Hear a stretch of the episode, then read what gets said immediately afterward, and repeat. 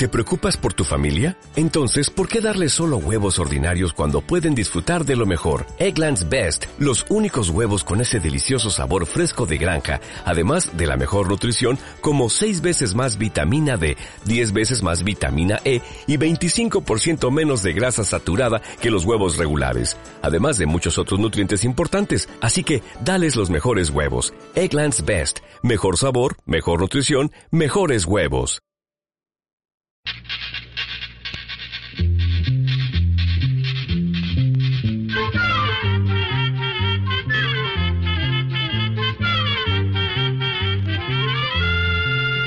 Llegó pa' todo, llegó la escuela, llegó la escuela, llegó por radio.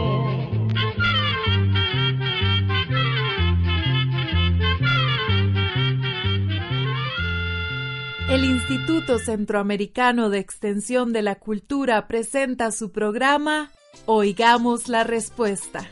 Compartiremos con ustedes las preguntas de nuestros oyentes y daremos las respuestas a sus inquietudes. Mándenos sus preguntas al apartado 2948-1000 San José, Costa Rica. También puede enviarnos sus preguntas al correo electrónico icq.org o encuéntrenos en Facebook como Oigamos la Respuesta. O llámenos por teléfono, código de área 506, número 2225-5338 o 2225-5438 les vamos a hablar un poco sobre la escritura. Normalmente, nosotros hablamos a una velocidad de 120 palabras por minuto. Si es necesario, podemos corregirnos o rectificar con otras palabras lo dicho. Por el contrario, cuando escribimos, mientras la mano forma las letras, tenemos más tiempo para pensar y analizar mejor las cosas escritas y así expresarlas con más claridad. Además, cuando escribimos, buscamos la palabra justa para hacer la frase correcta. Saber leer y escribir nos parece normal y pensamos que todo niño debe ir a la escuela, pero no siempre fue así. Hace más de treinta mil años, algunos hombres empezaron a dibujar en las cuevas donde vivían. Unos dibujaban animales con todos sus detalles, otros simplificaban sus dibujos, dejando solo los rasgos principales para expresar un mensaje. Hace ocho mil años se inició algo muy importante que iba a cambiar la vida de la humanidad para siempre, la agricultura. El hombre ya no dependía totalmente de la naturaleza, había empezado a cultivar. Esto provocó un gran cambio en la forma de vida. Grupos que iban de un lugar a otro a lo largo del año en busca de los animales para cazar o para recoger sus alimentos, se quedaron a vivir en un solo lugar para estar cerca de sus cultivos. Después, construyeron pueblos y otros. Gracias a las mejores condiciones de vida, crecieron hasta formar ciudades. Esto creó nuevas necesidades como las de llevar cuentas y organizar la vida de una comunidad grande reyes y comerciantes tenían que comunicarse cada vez más con los reyes y comerciantes de los pueblos vecinos. Durante tres mil años buscaron cómo hacerlo. Fueron simplificando cada vez más los dibujos hasta dar a cada uno un solo significado, y así llegaron a inventar el primer sistema de escritura. Este primer sistema fue inventado por el pueblo de los sumerios, en el país donde, según la Biblia, nació Abraham, conocido ahora como Irak. En aquella época, el ganado era la principal riqueza. La manera de los sumerios para controlar sus rebaños era muy práctica. Al entregar un rebaño a un pastor, colocaban en una bola de arcilla un número de piedritas igual al número de animales. Al regreso, rompían la bola y podían ver si el número de animales era igual al número de piedritas. Luego, encontraron más simple dibujar una cabeza de vaca en la bola. y hacer con un palito un número de huequitos igual al número de vacas. Más tarde, cambiaron la bola por una tablilla de arcilla. Pero como era difícil hacer un dibujo pequeño con ese palito en la arcilla para representar otras cosas, tuvieron la idea de hacerle de un lado punta al palito, para que dejara en la arcilla fresca una huella en forma de triángulo. Con esas huellas formaban dibujos para representar cosas. Era una verdadera escritura, conocida como cuneiforme. Luego secaban la tablilla al sol o al horno para que se pusiera dura como un ladrillo. Tan duras y tan bien hechas estaban, que muchas se han encontrado hoy en día en perfectas condiciones, después de más de tres mil años. Los sumerios siguieron perfeccionando su escritura por muchísimos años, y era tan eficaz que muchos pueblos vecinos la copiaron y la empezaron a usar también.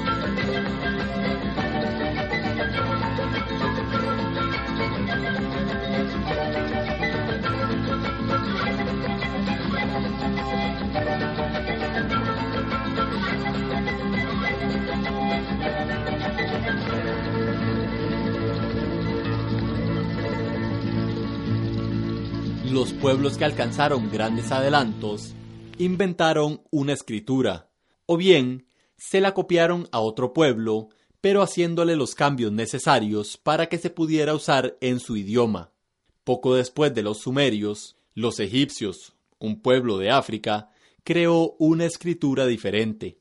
Los egipcios eran muy religiosos, y su principal preocupación era alabar a sus dioses y reyes en las paredes y columnas de sus palacios, templos y tumbas.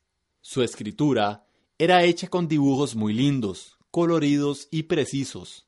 Estos dibujos fueron llamados jeroglíficos, que quiere decir grabados sagrados. También, con el tallo de una planta que abundaba en el valle del río Nilo, llamada papiro, fabricaron una especie de papel muy resistente, en el cual escribían con jeroglíficos la historia de sus reyes, el valle del Nilo era donde vivían los egipcios. Podemos decir entonces que con el correr del tiempo, los pueblos inventaron sus propias escrituras. En cada pueblo, la escritura respondió a su preocupación principal, y muchas de esas escrituras tenían un sentido mágico, pues creían que la había inventado un dios o héroe legendario. Por ejemplo, para el pueblo chino, escribían signos en las conchas de las tortugas para la adivinación. Según cuenta una leyenda china, Kan Ye, un héroe que tenía cuatro ojos, robó la escritura de los dioses que la guardaban como uno de los mayores secretos del universo. Para los mayas, que inventaron su escritura para hacer apuntes de los astros y un calendario muy exacto, el inventor de la escritura fue Quetzalcoatl, que para ellos, además de Dios, era hombre.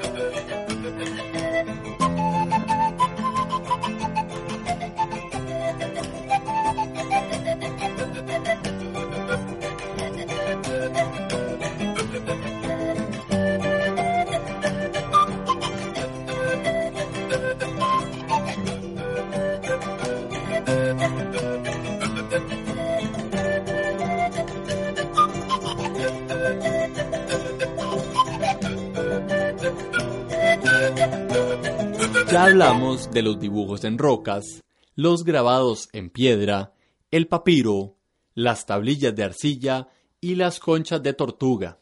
Se usaron también vasijas, tablas de madera, láminas de bambú, marfil, hojas de palmera, pieles de animales, cortezas de árboles, huesos, telas, placas de metal, calabazas y otras cosas más.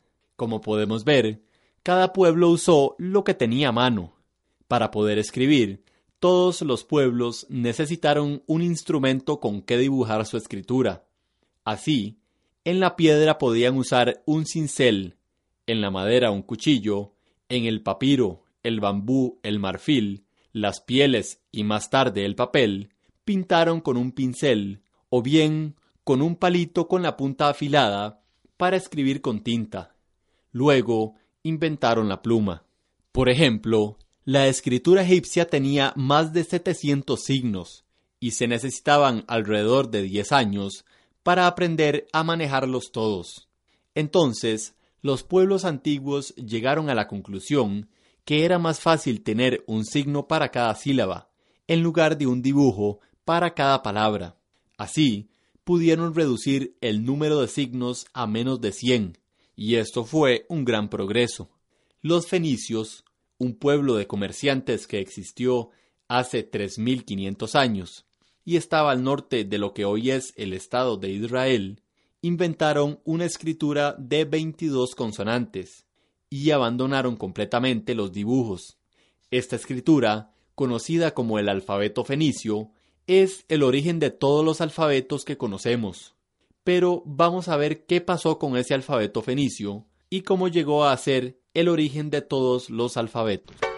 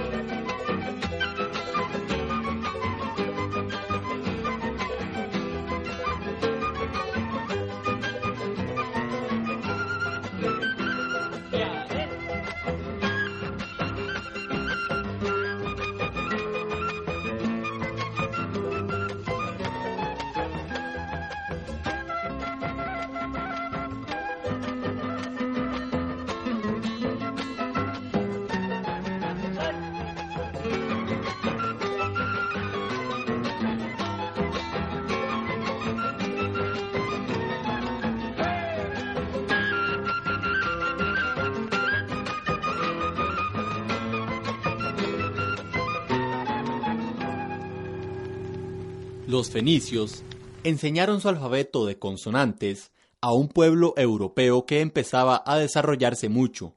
Este pueblo fue el de los griegos, quienes agregaron las vocales a las consonantes de los fenicios, inventando un alfabeto de solo 26 letras. Así, lograron que una palabra se pudiera pronunciar en forma completa y clara. No se sabe bien por qué los pueblos antiguos escribían de derecha a izquierda. Tampoco sabemos por qué los griegos decidieron escribir de izquierda a derecha, como lo seguimos haciendo. Tal vez porque al contrario de los fenicios, escribían textos muy largos, y para esto necesitaban que la mano al escribir no corriera la tinta fresca de lo que ya estaba escrito. En la actualidad, los griegos siguen usando el mismo alfabeto, con algunas modificaciones. Este alfabeto empieza con la letra alfa, que es la madre de nuestra letra A, y beta, que es el origen de nuestra B grande. De estas dos palabras, alfa, beta, viene la palabra alfabeto. Como dato curioso, les contamos que los egipcios vendían papiro a los comerciantes fenicios. Los fenicios, por su parte, se lo revendían a los griegos en la ciudad llamada Biblos. Los griegos entonces llamaron a un documento escrito Biblos, y de ahí viene el nombre de la Biblia y de la palabra biblioteca, lugar donde se guardan los libros. En español, la palabra libro viene de liber, el nombre de la corteza de un árbol que usaban los romanos para escribir. Los romanos hicieron el alfabeto latino. Hoy en día la mitad de los habitantes del mundo usan el alfabeto latino adaptado a sus respectivos idiomas, pero existen también otros alfabetos. Se considera la escritura de la India como la más perfecta, porque indica la pronunciación de cualquier palabra sin ningún problema de ortografía. Los romanos usaban las letras mayúsculas, las que usamos ahora al inicio de una frase o del nombre de una persona. Las minúsculas aparecieron tiempo después y simplificaron la escritura a mano. La escritura a mano se le llama cursiva y se le dice así porque corre bajo la pluma gracias a las letras que van pegadas y redondeadas, lo que permite escribir seguido. Esto hizo posible que se escribieran miles de documentos a mano, principalmente en los monasterios, pero para escribir se necesitaba mucho tiempo y era una labor muy cansada. Y también, no todas las personas podían conocer esos documentos, porque eran pocos y muy caros. En el año 1450, un alemán llamado Johannes Gutenberg creó la imprenta. Este invento ha sido tal vez el más importante de la historia. Gutenberg usó pequeños bloques de metal, cada uno con una letra grabada. Juntando esos bloques, se formaba una tabla con el texto del tamaño de una página. Luego a esa tabla se le pasaba tinta y sobre ella se le ponía una hoja de papel que se prensaba para que quedara fija y no se moviera. De esta forma se obtenían, cambiando las hojas de papel, las copias que se quisieron. Fue un enorme progreso porque los libros o cualquier otro mensaje se podían multiplicar en pocas horas a un costo bastante bajo, en lugar de varios meses que se necesitaban para copiar un solo ejemplar a mano a un costo muy alto.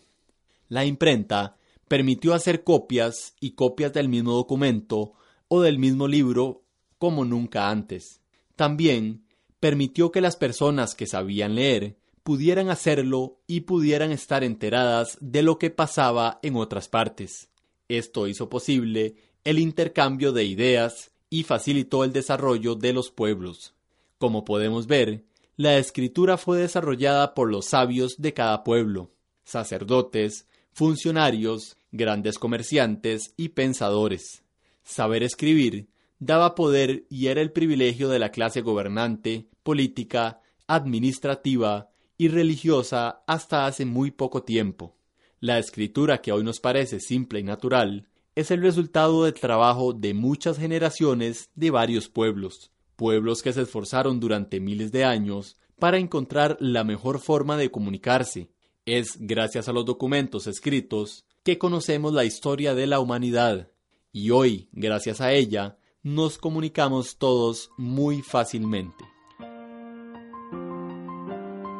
Y así llegamos al final del programa del día de hoy. Los esperamos mañana en este su programa Oigamos la Respuesta. Mándenos sus preguntas al apartado 2948-1000 San José, Costa Rica. También puede enviarnos sus preguntas al correo electrónico icq.org o encuéntrenos en Facebook como Oigamos la Respuesta. O llámenos por teléfono, código de área 506, número 2225-5338 o 2225-5438. Recuerde que comprender lo comprensible es un derecho humano.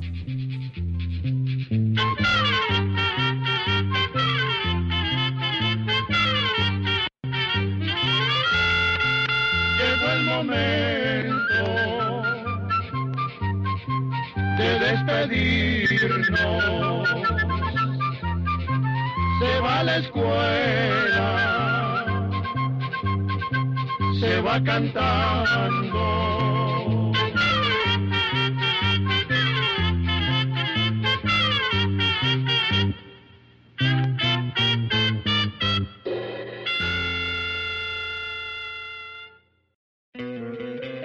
¿No te encantaría tener 100 dólares extra en tu bolsillo? Haz que un experto bilingüe de TurboTax declare tus impuestos para el 31 de marzo y obtén 100 dólares de vuelta al instante. Porque no importa cuáles hayan sido tus logros del año pasado, TurboTax hace que cuenten. Obtén 100 dólares de vuelta y tus impuestos con 100% de precisión. Solo con Intuit TurboTax. Debes declarar para el 31 de marzo. Crédito solo aplicable al costo de la presentación federal con TurboTax Full Service. Oferta sujeta a cambios o cancelación en cualquier momento.